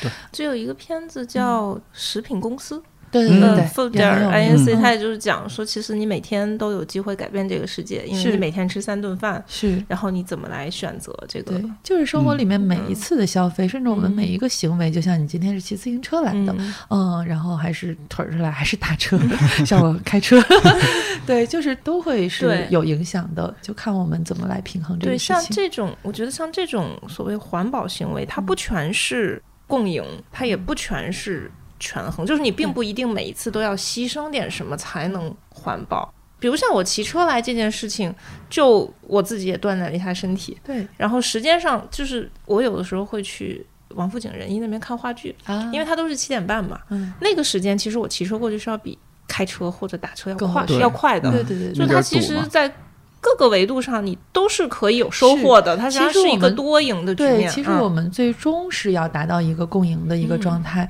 就可能你看我们这几年非常明显的这个气候异常，哎呦太明显了。是吧？嗯，这为什么我觉得这个环境议题这两年被越来越多的提上来？那就是因为这个事情它的改变已经影响到我们的生活了。以前我们就觉得。波动和气候大波动还是要分开。哦哦哎，来赶赶哎，紧，对我觉得对，甘霖老这个学师可能会我我也不是这个专业，但是嗯就是就是我们讲的那个全球变暖，它是一个就是很大时间对对对对尺度上的。比如像现在今年说南北极同时比历史同期高三十度，嗯这种气候异常，它就是一个偶然小事件。那你说他们两个有没有必然联系？这个就就其实你要拎着一个科学家问，我觉得他没有办法给你一个也很难讲。对对。嗯。但是我们可以确定，就是如果按照现在的这种趋势发展下去，那么它一定会有一个变暖的这么一个趋嗯势，而且它的短期内的这种异常天气一定会增加。嗯嗯，对。但是，但是就是说，今年比去年热，嗯。所以全球变暖，就是这个是没，对对对对就它不会以一个你能感知到的这种方式，我们能感知到，其实更多是城市化带来的热岛，对就是因为这个东西是非常快的，嗯。它把这个地面从，即便是我们小时候说二环里，它也有很多裸土嗯和植被，嗯，那它对于热的这个吸附的能力是很强的。我现在很明显就是我们村儿里的花儿开的要比这边这个对买半个因为月。哦玩那么，因为我们城市里面的这种所谓人工地表，就是建筑物啊，它然后铺装的地面，它的这个吸热散热的指数不一样。随着它的这个密度越来越高，那么它和乡村周边地区来比，那它这个温差就会越来越明显。嗯就是极端热的时候更热，然后夏天的时候夜里它也会热，因为它会这些它会放热释。放热。我们能感受到，其实往往是这个，这个是人类能感觉到的。嗯对，但是可能我觉得农业可能对气候就是更会更敏感一那个会，些因为它即便是这种嗯波动的，比如降水这些影响，对他是是是们影响都是非常大。哦，就是自从在市级工作，就是 刮风下雨就特别紧张，你知道吗？每天都在疯狂看天气预报。对，就那个大棚会不会被吹散了？然后落雪有时候会把棚压倒啊，然后雨水多了会淹啊。像我们去年我种的那个地，就是几场雨，我当时拍了一个视频，就是我搭的那个架子都被冲倒了，然后就真的就绝收了会，所以包括包括那个地下水水吃那个位嗯莴萃园的西瓜。啊。还有觉得见田社的红薯，那你时不常可能就一场雨，今年夏天就没有瓜吃了。是是是，嗯嗯，然后尤其是农民会对地下水位非常的敏感。嗯，对，前几年就地下水位已经低到，就是说到春天地表都很抽不难反上水清，就是因为它其实那个地地表水它嗯就是很快就反清，但是就干到 到春天来了该反清的时候，就是地表嗯水上不来。但是去年的一场大雨，然后就哇，就地下水又很充沛。对，所以但是这个波动其实对农业生产来说，其实就就还会有影响。然后这个是其实我嗯就是说全球变暖，它这个变暖的速度，在我们的嗯人的这个时间尺度，内，其实它嗯是很慢的，但是它所带来的极端天气对和这种异常波动，对我们的影响是实实在在的，就包括这几年的台风，是包，括澳大利亚的这个火，山实际上都是、嗯都是这些的这些的影响会越来越嗯大。是的，是的，去年北京夏天的雨水特别多，特别多。我这来北京这几年，这六七年，这是第那么多。哦，因为我我之前我就不知道，反正这几年我觉得第一次嗯我在北京的夏天，几乎每天都带着嗯伞。我的雨鞋终于用上了，你知道吗？我有多开而心？且而且你想，这北京的雨水多，那就必然有一些地方的雨水少少了，，对啊极端天气频发，就我们这些理论的我也不太懂啊，但是是你切身感受到的确实是有点，哎，好像和以前不太一样。然后它的季嗯风会越来越弱。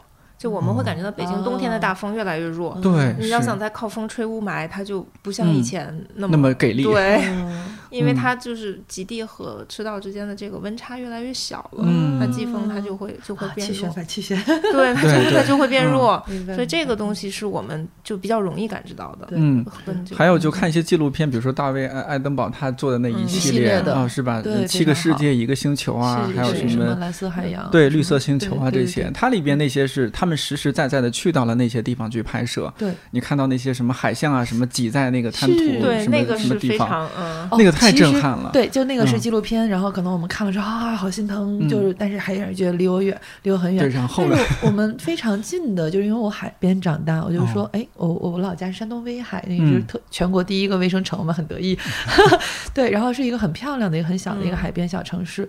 我小时候印象就是去海边就钓小螃蟹，就就我们会拿一个小破鱼，然后就拴在那个鱼钩上面，就伸到石头缝里，哇，就是一提上来就是那个小螃蟹。就是争先恐后的就扒在那个特别多，但是你现在我去年啊不是疫情之前的前大前年了，那一九年，对，带朋友去嗯。我们家去玩儿，然后就海边赶海，我们都是就是拾那个海螺啊，都是随手就很多。游泳的时候，在海里洗澡的时候，那个脚在沙子里搓一搓，就能捡一盆子咖喱，嗯，就蛤蜊。我不知道你们让嗯我们叫嘎。嗯哦对，对，然后但是现在就是你如果去赶海，要去专门的他们的封闭区，嗯而且你就在那儿待半天，你扒了半天，你找不到一活物，你知道吗？我觉得太可怕了，就是稍微完整点的贝壳都被剪光了。而且海里面真的是，我们小时候游泳的时候，就那个真鱼，我不知道它学名叫什么，就那嘴长长的那种鱼，就是它很多啊冷冻的，就是烧烤的时候会吃。就我们身边就一群一群的在身边，海蜇呀什么的都在身边，但是现在就什么都没有。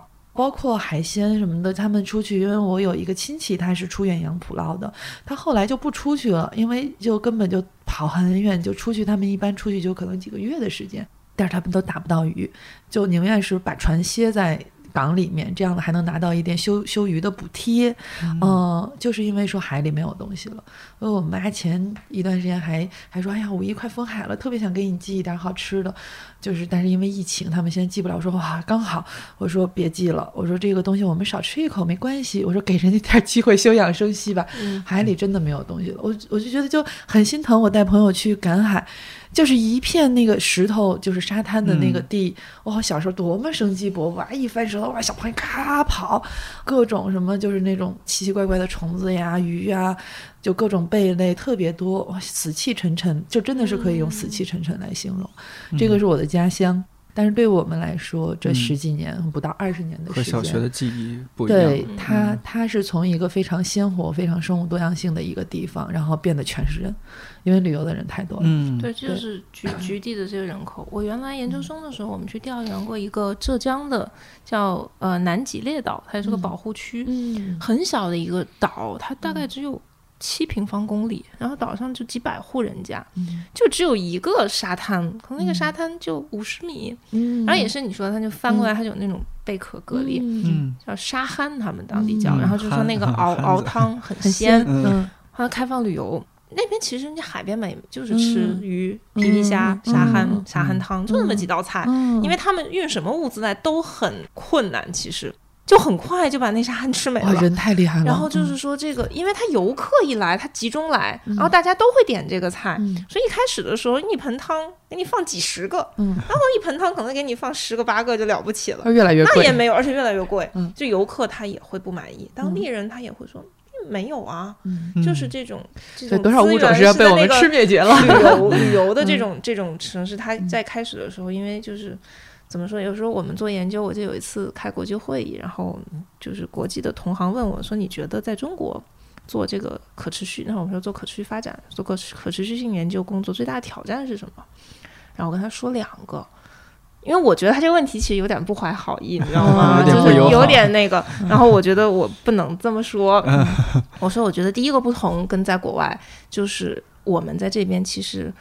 不管你能不能直接和政府对上话，但其实你的科研的结果，政府他在制定政策他是会用的，嗯。甚至他会有的时候说我们要做一个什么什么的工作，你们有没有研究成果可以给我们用？我说这个在美国是没有的，嗯，就是你在美国，你说你研究出了什么东西来，你要让他去跟他能对上话，其实是挺复杂的一件事情，而且如果你对上话了以后，能把它纳入到他们的决策体系里，就又是一个。你可能能跟环保局的人说聊个天儿，但是他不见得能把你就是很快的纳进来。我说，甚至有的时候他问你的问题，你都得说，哎呀，这个我们其实还没有研究出来。所以你作为研究者，你有很大的心理压力，知道吗？就是因为他不会等你，我要做这个什么什么什么规划了，你能不能告诉我一个什么什么事儿？然后我说，哎呀，没研究出来。那他 他也会继续做他的工作，他不可能说等着你去研究。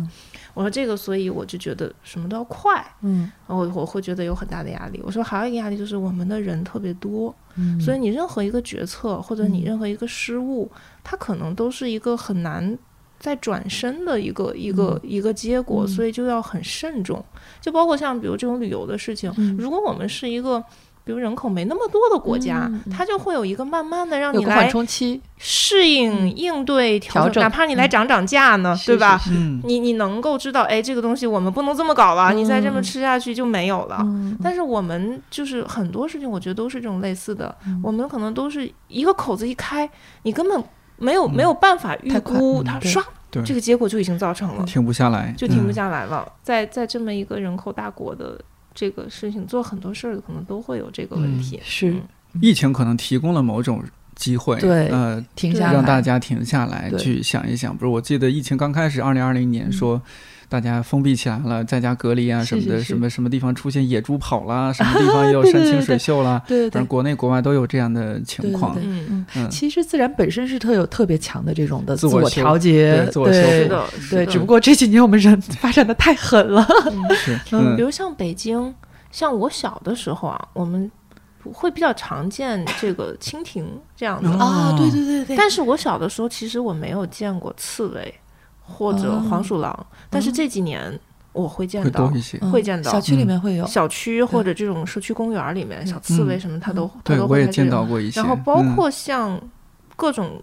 就鸟类，它也会多，就是因为我们公园里面的这种栖息地的的生建设和保护。对，所以说环保这个事情，就有时候说你是倒退，其实我觉得就真的是我们很多时候其实要在依赖于这种科技政策，然后甚至我们就是很多的规则，甚至在我们人自我的这种道德约束。提升的过程中，才能慢慢的去学习，从何获得。我觉得这个其实是我们就是在慢慢的去找我们和自然去怎么去相处的一个平衡点。对对，你说把人类都灭绝了，这这也不太合适，是吧？而且我们已经这么方便了，然后让我们真的自耕自食，这个也不也不现实。我们就是也也是能为地球做一些事情。对对对，我们原来做研究的时候，我们会经常开玩笑说，我们其实不是为地球做什么，我们只是为自己。对。地球母亲不需要不需要我们，你实在不行就 灭绝了，它也挺好的。对对对，就是我们所谓的可持续，并不是为了这个星球的可持续，我们只是为了让人类这个物种 能稍微的再多这个持续一段时间而已。就是我们做的，所以就是说，我们做的任何一切也都是归根结底还是为了自己，为了让自己能生活的更好一些，然后更。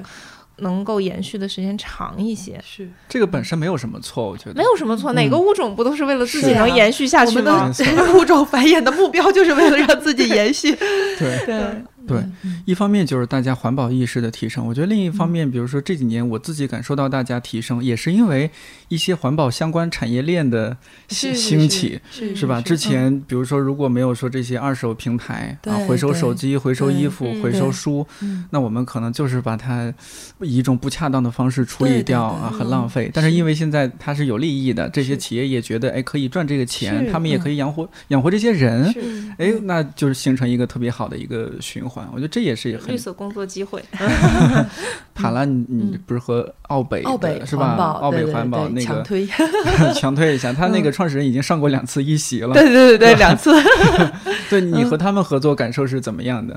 呃，我就是觉得就是一个呃，怎么说呢？社会企业它在发展的过程中，其实就是有经。我另外还喜很喜欢的一个企业就是 Patagonia。它是一个户外的品牌，就是因为它的创始人非常热爱户外，嗯，他就很热爱大自然，所以他在创立这个品牌的时候，他就是就是说，让你的物品尽量的可以长久的使用，可以可持续的减少对环境的这个冲击。那奥北也是，他其实也是带着一种使命感来做这件事情，在做垃圾分类、做可回收的这个呃垃圾的这种回收处理，他是用非常好的，我是觉得啊是非常好的这种游戏规则，然后还有非常好的这种技术设备，去让你可以非常方便的把你自己家里的所有的有回收价值的这种物品，然后用一种非常方便的。方式去投递到他那边，然后非常高效的他去回收、去循环、去分类再用。它最好的是我们刚才在讨论了半天，就是高价值的回收物，就壳呀、瓶子呀，有很多人收，但低价值的回收物其实非常难进入回收渠道。但是奥北就可以做到十四类的大的十四类的这种回收垃圾，包括这种塑料的膜、泡沫、玻璃，嗯，然后还有一些复合的材料，这些其实本身自身的回收价值并不高，但是它都可以在它的那个体系里面找到对接的这种下游的企业去处理。我觉得这个是特别棒的。我觉得这个就是非常。典型的是在去使用这种规则，然后去使用这种科技，然后让我们的生活去更加的可持续的一种方式。另外一个例子，我觉得挺好玩的，就是堆肥，厨余堆肥这个事情。现在最擅长的。对，就这个事情很有意思啊。就一般在做关注环境，然后大家想去践行一些环保的这种行动的时候，堆肥其实是一个蛮高阶的动作，因为这还蛮难的。就是厨余垃圾你需要处理，然后你需要一些技术，然后甚至过程中可能会有一些各种各样的问题。那你即便处理完了以后，你还是要把它去想办法回归到土地。那但是就真正在做这些事情的人，我们因为有。一线上的这种堆肥社群，我们现在已经有四个群了。在做这个事情的时候，大家会觉得哎，厨艺不够，然后我们就会讨论。我上一次就是在我们那个那个旁边的小树林夹好多落叶，我特别拍了一个视频，我说只有肥友才懂得快乐。我一边搂那个叶子说哇，捡到宝了，就是因为我们在堆肥的过程中需要用一些对落叶，然后呢，他们就是就是去那个什么中药店拉了一车的中药渣或者是咖啡渣，咖啡渣，嗯，然后最近我们群里面在流行什么？捡菠萝皮，哦，这也可以。对，用菠萝皮去做酵素或者堆肥，因为它含糖量非常高，然后它是非常呃，就是有利于微生物的繁殖的。嗯然后我们会去捡垃圾，就哇，太开心了，捡到宝了，你就能体会吗？完事儿，我把你的那几期视频贴到我们这期节目文稿区啊，让大家自己去看一看。看对对对，堆肥和这个酵素都是我短暂的参与过，然后后来就放弃了的东西，因为我没有出口。是。所以它是一个高阶的操作，就我可以做，然后做了以后我没有地方用它。是我当时我应该跟你在过一个群里，就是。好像就是疫情那年最开始做酵素的时候，然后还做了一瓶子芒果皮，一瓶子橘子 皮，然后做的挺好的，每天要放气儿什么的。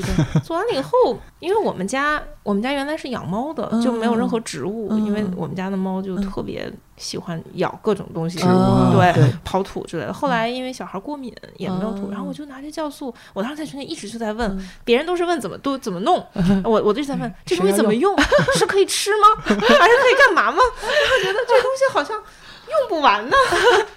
对，就是反正各种方式吧，因为堆肥确实是为什么说它高级，就是因为你不管是参与的过程啊，或者是你处理的过程啊，它其实是需要你一定的投入，或者是你有一定的场景，而且它要有一个上中下游，你能把它走成一个闭环，它才感觉能有最大价值发挥。所以我一直在想社区花园这件事儿，就是我们的堆肥能不能在楼下大家一起进行，哪怕我多给几家人堆呢？就是你一旦有土，对，然后它就它其实比在家里面要容易很多。其实大自然它一直这么发展，为什么说它有这种自愈的能力？它其实就是因为所有的这种元素在这个自然界，它都是循循环的，尘归尘，土归土。我第一次堆肥的时候还是在美国读研究生的时候，因为那时候有个社区菜园，然后呢，也是因为当时我们学校好多那种小社团宣传，专门有一个做 compost，他来那个。来宣传，我看也不难嘛，他们会发那小彩页，嗯，然后出于研究生要省钱的目的，我觉得这个事儿可以干，所有可以不花钱的事儿我都可以干，因为买肥料挺贵的，然后我当时刚好攒了一冬天，就所有的厨余，包括那会儿我喝豆浆。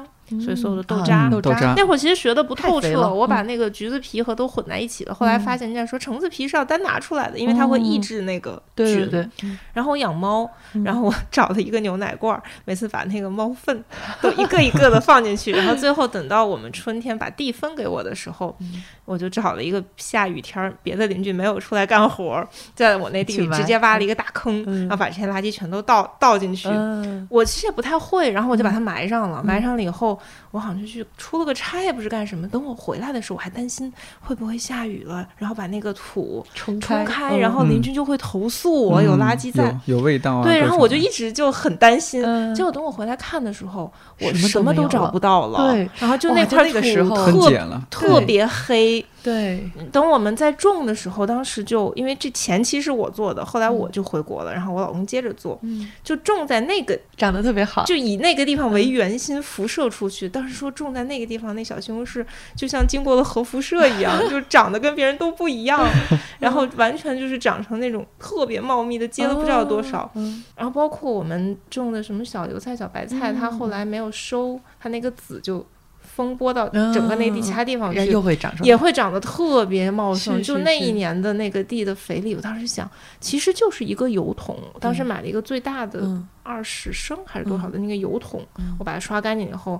我就发现我一冬天的厨余，其实那桶还装不满，嗯。因为它自己也会慢慢分解嘛慢慢，的对，它就会下下来，差不多了我就晃一晃，然后就继续往里扔，晃一晃，最后拿一个刀就把它全部切开。对，我觉得这个事情其实很简单呐、嗯，而且就哎收益蛮大的。嗯，但是当我回来以后，我没有那块开土地了。没有土是的。地这个事嗯。情我就没有办法完成，而且你在家里的话，它的味道就会有，然后你也嗯。没有地方去倒腾出那嗯片黑土来。这个是我们城市嗯生活的一个 bug，就是我们就是现在这种生活方式，它就是割裂的。嗯，就离呃土地很远的。对，所以就是社区菜园其实真的是一件很好的事情。，那这其实里面，有那么一个东西，嗯，嗯，小朋友也有一个认识这个是是是玩土的地方。对 对，就它其实就是对小朋友，我们就是说这个小菜园，它既有生物多样性，然后也嗯可以让我们循环。那它其实也是一个教育分享，甚至邻里共建，然后大家情感交流的这样的一个场域。嗯其实真的是一个特别好的项目。所以就如果有有听到这期节目的房地产商是吗？呃社区工作的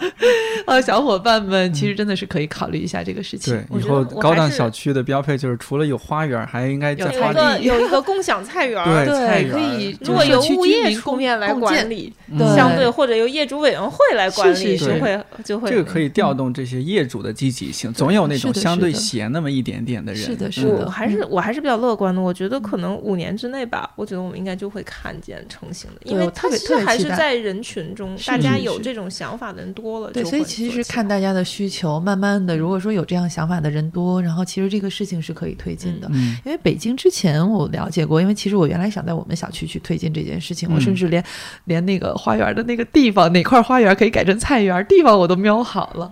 但是其实确实是在找不同的部门的时候，就遇到了很多的阻碍，大家嗯。会觉得，哎呀，会有各种各样的问题，这些事情都需要他们去协调啊，那算了吧，我们很忙。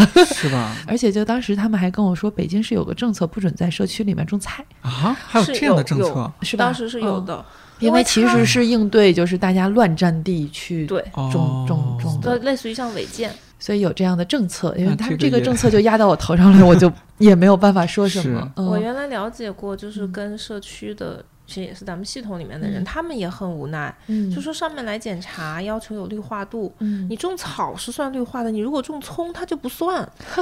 所以 所以政策上的一些 bug，怪因为嗯对确实确实是一个政策，它可能应是应对一个时呃一个时间的对一个时期嗯。的这样的一些问题。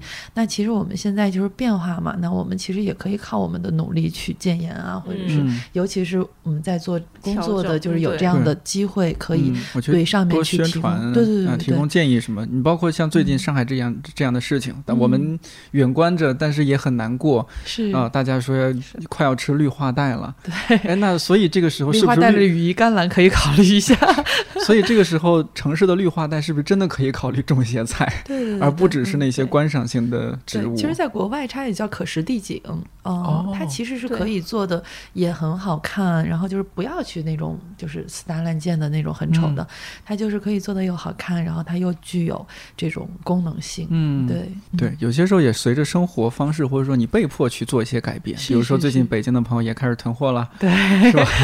呃，然后上海很多朋友可能从来都没有见过这个植物怎么种起来的，也也开始种各种东西，种各种东西了啊这个小嗯葱，然后把那个白色葱白部分一定要插到 那个然后再吃一茬。再吃一茬。吃一茬。对对，哦，原来这个东西可以这么长起来呀。对我朋友说，我冰箱里冻的葱快没了，嗯然后邻居送了我两节葱白，让我泡在水里。也长起来也可以吃。对啊，现在葱在上海，就是因为好像是发的物资里面不太会有葱这种，它它不容易保不好保存，所以发的好多都是西葫芦啊、胡萝卜啊这种能放的，能放得住的。嗯，但这可能对大家真的是一个启发。对，而且大家也学会珍惜珍惜食物了，就真的是物资没有那么充沛的时候，对，其实我们就是也会产生很多办法，以前这些不会去想这些办法的。我我最近下单了两箱西红柿罐头，管用的，管用的。这种西红柿罐头，我们我小时候，包括现在也是，我老家姥姥姥爷每年都是自己做，都是秋秋秋天吧，秋冬天的时候自己蒸，是蒸好了然后灌装那个葡萄糖瓶子，是，然后封装。我小的时候也做，冬天都是靠那个过来的。以前是没有垃圾的，然后食物浪费也少，就是因为我们在丰产期，我们有很多办法去保存食物。对我当时在美国种菜的时候，我就是那个才知道啊，原来三十平米的菜是根本吃不完的。对，然后因为当时那边西红柿特别 贵，我就特别守财奴，都种了四分之一的西红柿，然后就把家里的瓶瓶罐罐全都做成了西红柿罐头，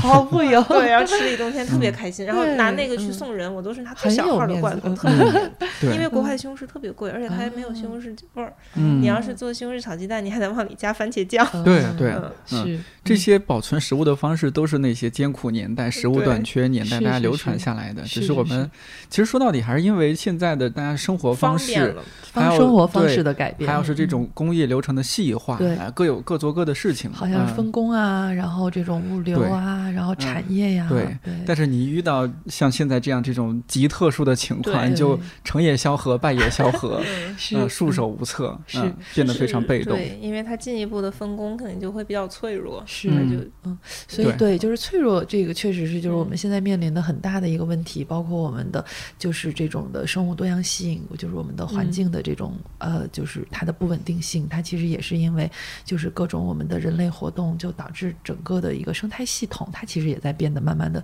越来越脆弱，嗯，然后包括我们的这种的社会环境，像这种物流，我们过于依赖这种的长途的整个的一个物流的体系啊，甚至这种工业化，然后甚至人和人之间的距离也越来越远，因为我们很多东西都是在网上，我们邻里之间要不是疫情的话，真的不认识。我朋友跟我说，这次疫情最大的收获就是认识了整个单元的人，发现大家其实都蛮可爱的，是 加入了单元群。对，其实我们人和人之间的这种互助，因为很多事情其实并不是一定要靠那么远距离。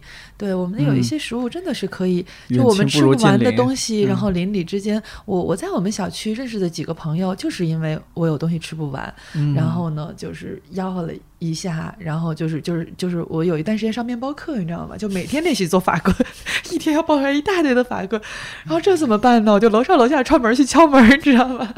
然后就就分给大家，因为你东西多，然后尤其有时候在农场，大家给的东西就多了，然后我就哎，就是认识的邻居，有可能遛狗啊，或者是什么认识的邻居，我就哎问一嘴你要不要？嗯，然后呢，大家有时候做什么好吃的就会问我，然后我发现我们对门的邻居重庆人做饭特别好吃，然后他们做什么好吃也会叫我。嗯，对，慢慢的，就我后来就收破烂嘛，然后就是就是纸箱啊，然后就说，哎，有一些东西可以给你。对对对，然后我 家门口就经常堆的泡沫箱。就大家都知道了，我们这栋楼住了一个收破烂的。对对对，然后你要住在我们小区就好了，我就没有那个心理压力了。对他们就都会给我，然后我赶集的时候我去送到市集上去，就慢慢的就因为这些事情，邻里就会互动起来。我觉得是蛮可爱的一件事情。我我那天其实和上海那两位老师聊天，我还聊到。这个点就是说，哎，这次会不会重建大家对于附近的这种认识，尤其是城市里的年轻人？嗯，但是两位老师说的也非常有道理，就是我们年轻人从外地来到大城市，就是为了 离这些 亲戚啊，离离这些周围这些人远一些，我们可以 安静的做自己的事情。万人如海一身藏，呃，但我觉得其实我我有一些保留意见，这是一方面，另一方面也是，如果说像你这种情况，其实也还是蛮好的。大家有有一些什么情况可以互相帮忙，真的是远亲不如近邻。因为其实。我觉得人是有社会属性的，啊，这是非常重要的属性。对，就是就是当你嗯独自，其实这个其我我没有做很多研究啊，这个可能黄老师就会更了解一些。就包括因为我们其实，在做一些工作的时候，会接触到一些社会学和心理学的东西。嗯，就当你其实自己就是长期自己的时候，包括你心理上面各个方面，可能都会有一些变化。那就可能，我觉得这也是现在社会的一个问题，就人和人的距离更远。那是不是有一些焦虑啊？然后有一些就这种情绪上的问题，的频发也会和这些东西是有关系的。嗯，其实就是说，这个变脆弱不仅仅是环境，就我们刚才说的，就包括我们的人的承受能力也是在变脆弱的。是的，我记得我原来上这个环境经济学的课，然后我们老师开篇的时候给我们讲那个基本概念，就说有四种资本，就我们所有的运作，就是所有的所谓资本嘛，就是它可以产生。嗯，后面一系列的这些东西的时候，那他会他认为所有资本是可以分四类。第一类是自然资本，就我们赖以生存的这些所有生态系统、大自然给我们的东西。那第二类他说是这个，呃，叫它叫 built capital，就是建造资本，就是我们人生产出来的东西，它不是大自然原有的，经过我们的加工的。第三类他说是人类资本。就我们每个人的智慧、能力、技术，那第四类他说就是社会资本，实际上就是我们刚才说的这个，就是人与人之间的关系、信任，然后我们能不能互相配合？然后他就举了一个例子，他说，比如说一个面包店，嗯，那么它的自然资本，那可能包括它建设的材料，包括它进的原料啊、面粉啊等等，然后它的建造资本，它的铺面啊、机器啊，它的人类资本呢，就是它这个工作人员的。技法能力啊，那他的社会资本上，他说就落在那每一个人他是不是融洽？那如果两个店，他其他的三个资本都是一样的，但是一个团队他们互相很熟悉，多年的同事朋友，他们互相很信任，配合的很默契。那另外那个那个店，他们陌生人，或者他们甚至之间有敌意或者不信任，那它的运作出来的效果一定是不一样的。所以他们就是。就是专门那边社会学会讲这个社会资本怎么能够这个促进它。实际上就是在美国这个社会这个学会，他们会认为最近这几十年他们经历一个巨大的社会资本流失。嗯，因为有一本很很早就是有名的书叫《Bowling Alone》，就独自打保龄球，他就在从各个方面来分析他的社会资本流失，就大家不再有以前的什么阅读俱乐部啊，然后。中老年男人去结伴打保龄球啊，他大家都是在看电视，那还是看八十年代的书，那现在我们都刷手机上，就他就人，他说就越来越倾向于单独的。这种做一些娱乐，然后呢，更多的是看，比如看运动的人越来越多，你真的去运动的人就少了，或者结伴跟大家一起运动的。对，然后他说，在这种你越来，他说这个资社会资本越来越薄弱的情况下，他说这反应就是，那我们参与的动力就越来越少。他说，比如你看美国大选的投票率，它实际上你长期趋势是降低的，那么他们服兵役的这种。积极性，嗯，就所有你能看到他愿意为一个集体做贡献，因为他越来越脱离这个团体的时候，他会觉得这些事跟我没什么关系。所以他们来讲，就他他会强调，就是社会资本对一个社会来讲是非常重要的。所以包括在我们谈很多事情的好处的时候，我们都会加说它可以促进社会资本的增加，比如这个。社区 农园的公园，对，比如市集，让大家就是你可以认识这些生产者，对对，然后包括我们一起赶集的人，互相可能也会认识，因为我们在一个微信群里，是，然后等等这些东西，它包括比如说我们公园绿地的这种设计，它也会除了让你能有一个运动的场所，接触自然之外，它就也提供一个人和人熟悉的这么一个一个平台，就是这个东西它都是包括像这次疫情中说大家认识了。街坊邻居，然后就会觉得这个都是一个一个从整个社会上来讲，它还是一个促进的这个东西。但是我们就是我，我不知道有没有可能回到我们一开始的那个问题，就是我们每个人可能简简单单的所谓举手之劳的做这些环保，真的会对地球有影响吗？我之前去，就因为其实，在做这些事情的时候，我自己经历过，就是这种怀疑，就觉得好像没有意义。嗯，然后尤其是在当你面临很多质疑的时候。然后很很有挫败感的时候，就刚好那个时候我去台湾主妇联盟环境基金会实习了一个月的时间。就当时那边，因为他们就是台湾比较老牌的一个环环环境保护的一个基金会，然后他们就是一个老师就跟我说，其实你你不要着急，很多事情是需要一个从量变到质变的过程。那你现在撒出去的每一个种子，它其实都是有意义的，它的意义不在当下，而在未来。你要知道。嗯，一个孩子从成长，然后到他能够成为这个社会的主力，最多只需要三十年。嗯，那你现在的播的种子在他的脑子里有一个印记，三十年之后，当他需要做一个决定的时候，可能就会想到今天，他可能就会做出不一样的决定。哇，当时就真的，我现在说这个话的时候我都就还挺感动的。对，因为我看到他们就他有给我讲他们去做的一些工作，就是从公民从一个妈妈的就需求，对环境的关注，对孩子未来的健康的关注，然后他们去做的一些尝试，就包括他们现在在去做的一些。就是有包括转基因的一些政策呀，然后呃垃圾分类的一些问题呀，然后一次性包装的一些问题呀，他们其实都推动了一些政策的改变。然后整个的一个大的环境，你也可以看到，其实他们就比之前要好很多。他们说之前的话，其实就好像是觉得，嗯，台湾怎么怎么样，然后说之前他们也是垃圾遍地，然后就也很差。但是现在慢慢的通过大家每一个人一点一点的努力，就让这些事情会变得越来越好。其实我们。也面临同样的一个问题，一个发展的一个过程吧。我们每个人去做一点，嗯，然后去影响一点，就慢慢的，可能你影响的人也会影响其他的人。那这一点一点的，就保不齐到什么时候，它就会有一个质变。我我是相信这个事情的，所以我们就说，每一点小的改变，最终都会汇集成改变世界的力量。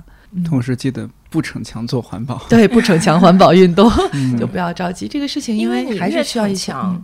你越坚持不了多久，对，它是有反弹的。嗯，因为其实从我本科学环境科学这个专业以来，我们一进去最基本的课就是在讲生物多样性以一个什么样的速度在流失，嗯，然后我们的森林是以多快的速度在消失，然后我们的气候怎么变化，然后你基本上算一下这个数，你就觉得等到我毕业，可能这个地球都快垮了。而且包括即便我们现在算这个星球边际，就完全大部分的系统都是在所谓的红线之外了。对。所以其实很快就会进入一个特别悲观的局面。嗯，即便到现在，你问我说，我们就包括现在碳中和什么的，真的能够扭转气候变暖的趋势吗？我觉得我可能都还是持一个偏悲观的态度。但是我觉得就在这么一个背景下，你再回去看，比如最早。做这个环境的人就有这个环境学家和经济学家的争执。经济学家就说你不用搞这些什么节约呀、回收呀，市场会解决一切一切问题。然后当年不就有这个很有名的这个赌。说这个铝这个材料会怎么样？然后后来果然就是出现了替代材料。那这个赌其实环境学家是输了。嗯，就是我们到底需不需要干这件事情？未来会不会突然啪一个什么新技术？嗯，所有现在这些事儿就都解决了。都解决了。就是其实我们是不知道的。嗯，但是我觉得。就是做这些事情的时候，可能不仅仅仅是说，呃，它成功不成功，在于你这个远方的目标最后是不是实现了，或者是不是以我们想象的这个方式实现了，而是说在这个过程中，我们其实是有收获的，而且我们也没有危害到其他人，对。吧？这也是我们说，我们没逞强，也没有把自己在其他方面就是。给别人压力啊，或者怎么样？那在这个过程中，我本身就有收获，我做的又是一件好事儿，所以我觉得到最后这个远端的目标究竟怎么实现，其实没有那么重要。不重要。嗯。然后反过来说，我又想到两件事，就是我零三年在世界银行实习的时候，当时我负责给他们做，当时中国做这个农业特产税改革，因为我作为中国人嘛，让我来做这个。当时咱们是出《中国农业调查》这本书，给他们做一个摘要。当时我记得我在他们那个美国办公室里一边看这个书，我就一边哭，因为那个书实在是太惨了。就是我 我从以前从来没有真的去了解中国这个三农问题是什么样。然后我了解完了去写这个综述的时候，我觉得这个问题解决不了啊，这个太难了。这个一方面我们需要收这么多的税，然后农民的生活这么惨；但另一方面，这个税是支持他们教育医疗，你把这个税砍了，那钱从哪儿出？就我哭完可能都没有一年，国家就把这税取消了。然后好像也都没垮。然后我我问我婆婆家就在农村嘛，然后说取消，真的取消了。然后我就觉得其实好多我们看来很难改变的事情，或者很难短期改变的事情，它可能也就变了。嗯，像我一一年回国的时候，当时咱们雾霾其实还蛮厉害的，当时是还没有 PM 二点五的监测和数据，那个时候没有，就是一二一三年才开始有的，差不多。那我们。我们基本上就是自己能搞到仪器，然后我们大概也知道它是一个什么水平。我记得我回来可能也就不到两个月，我是八月底回来的，然后十一那年就是从十月三号开始一个月的雾霾，所谓北京的金秋是没有的。然后我的儿子当时两岁，他哮喘的很厉害，他那个每天早上起来，就我现在说我都会觉得。特别对不起他。就他每天早上起来他会憋醒，哎呀，然后他就坐在沙发上喘，幼幼稚幼稚，然后他就会说他的眼睛很疼。嗯。然后我当时是很认真的跟我老公来商量，就是我们两个回国的这个决定，嗯，就是不是错，嗯，就是从我们的工作来考虑，从我们的这个生活的需求，我们其实就是很多年前就觉得一定要在学成，大概工作几年以后就要回来，但是我们其实没有想到会对孩子有这么大的影响，嗯，然后我们两个就是我其实是没有感觉的，就是我。雾霾天气对我来说只是就是很浅的咽炎不舒服，嗯，但是我老公他也会喘，他夜里也会喘，嗯。后来我们当时商量了一下，我们觉得从我们的专业知识判断，这件事情不太可能在短期内，即便从技术上来讲，不太可能有短期内有明显的改善，但是我们觉得还是要试一下。然后当时我们觉得等五年，然后当时火速给我们家安了新风机。当时市场上感觉都没有这个东西的时候，然后我就 在微博各种地方找，然后就是属于自己去找厂商。人家厂商说，其实我们不接个人的这种这么小的对，当时去找到远大，他们都是给那种大楼啊什么做那种通风设备的。然后在我们家立了一个，就就跟你这个这么大的一个机器，然后要安这么粗的进风管和出风管。然后后来我们说等五年看看这个会不会好转，但实际上就是好转了。你都没有五年，你大概从两年以后，你就可以看到它一个肉眼可见的速度在空气在改善。然后确实是用了很多我们当时想不到的方式，不管它是不是能推广或能不能持续，但是确实它就好转了。而且当时北京立的这个。三年还是到一七年那个军令状，我们觉得不可能实现，开玩笑嘛。但是就是你不管说它的数据怎么样，但我们每个人你可以感受到的这个天气、这个雾霾，包括我觉得我这个环境和健康的课，如果再讲，我可能都要把空气这讲往后讲，因为他已经不再抓学生眼球了。在当年的时候，你跟他讲雾霾，所有学生都想来听一听我在雾霾天怎么活。现在学生他会问你，北京就我每次都会让他们做个调查，北京的空气你觉得满意吗？就是大部分的同学现在这已经不是他日常担心的一个在北京生活的问题了。其实有点习惯了。呃，对于学生不一样，他都是大一、大二的学生，大部分都是先先过来的嘛。嗯。然后我一般没有那么糟糕了。他就是他确实是有一个比较明显的改善，所以就是。就是我说，就是这种远端的目标，有的时候你觉得好像实现不了，嗯，但是你回过自己的经历数据，发现其实有很多事情它也实现了，它可能跟你想的过程不太一样，但是最终它可能也就这么。所以说不定哪天社区菜园 突然就有了，这个社区菜园一个重点，对对，说不定这次疫情结束第一件事就是把社区菜园搞起来，大家说不定这个自给自足，以后再评什么什么园林城市的时候，你就要有百分之多少的社区要一个共享菜园，真的是很有可能。一旦这东西列入指标以后，哇，你要相信我们全民种菜，所以对全民的政策是特别重要的，它只给你一个导向，然后就。但是我们在这个政策。之前其实要需要做好多这种实践，然后这种经验的积累。我们有一千人的堆肥区，对对对，这些都是星星之火，这都是可以准备未来要燎原的。对，所以就就其实这刚黄老师说一点，我特别有感触，一直想插而忍住。然后就是，其实我并不是一个在对环境问题并不是一个很乐很乐观的这样的一个心态，尤其是当你关注这个事情，你会看很多的相关的信息，这些数据啊，都让你觉得好可怕，特别可怕。对，就是就是你出现那个什么南北极的冰。川融化，然后那个大火，然后你就感觉烧掉的那些森林上，仿佛就是烧在了你的肺上。对，对你，你其实会北，极熊啊那些，对你其实会很悲观，尤其是就是我我我是自然之友的会员，中国第一个民间的这种环保机构，自然之友。对，然后那个梁从诫先生就是他的发起人，到晚年的时候，他就是这一生做了很多很多的努力，到到晚年的时候，他其实也会有一些这种，我就看他就会觉得很无奈，就是因为做了。很多的事情其实是事与愿违，但是他撒下的种子现在在我们每一个人的心里。对我觉得真的是，我觉得看着梁先生的背影，然后我们就是坚定那个方向。就是虽然未来可能看到这些东西就很悲观，但是你能怎么样呢？你抱怨吗？你躺平吗？然后你你去有很很怨怼的这种心态去面对生活吗？其实并没有必要。那那我们能做什么就做我们能做的。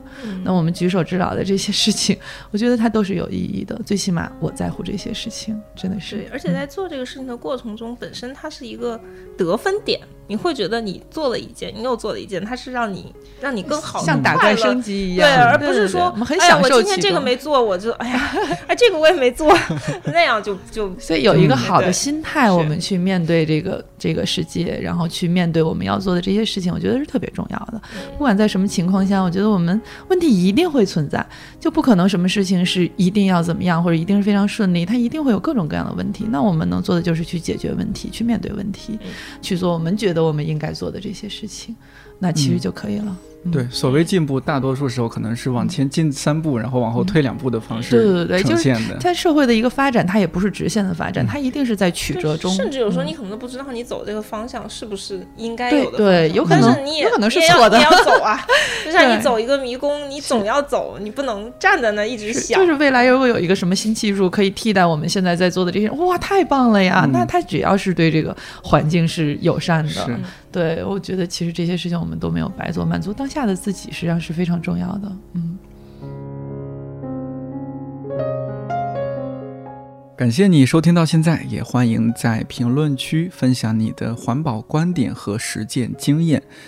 我想起小时候电视上看到的一则公益广告，说广告语你或许也有印象：举手之劳，我们能做的还有很多。节目上线第二天，也就是四月二十二号，是世界地球日。